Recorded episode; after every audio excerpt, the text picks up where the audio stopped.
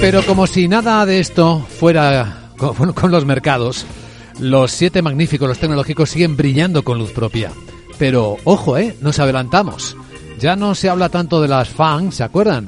Incluso los siete magníficos puede ser un término que sea sustituido por uno nuevo. Sí, sí, se han quedado anticuados, Luis Vicente. Fíjate que de los siete magníficos se ha intentado acuñar otro, los Super 6, los cinco fabulosos. No. El término que cualquier operador en bolsa tiene que conocer a día de hoy, recién acuñado, es MNM.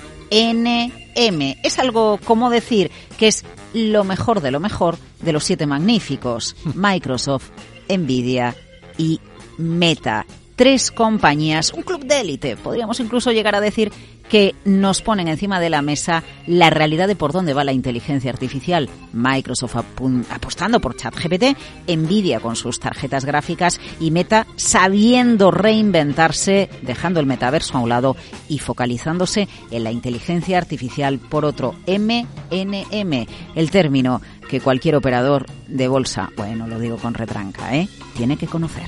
Mm.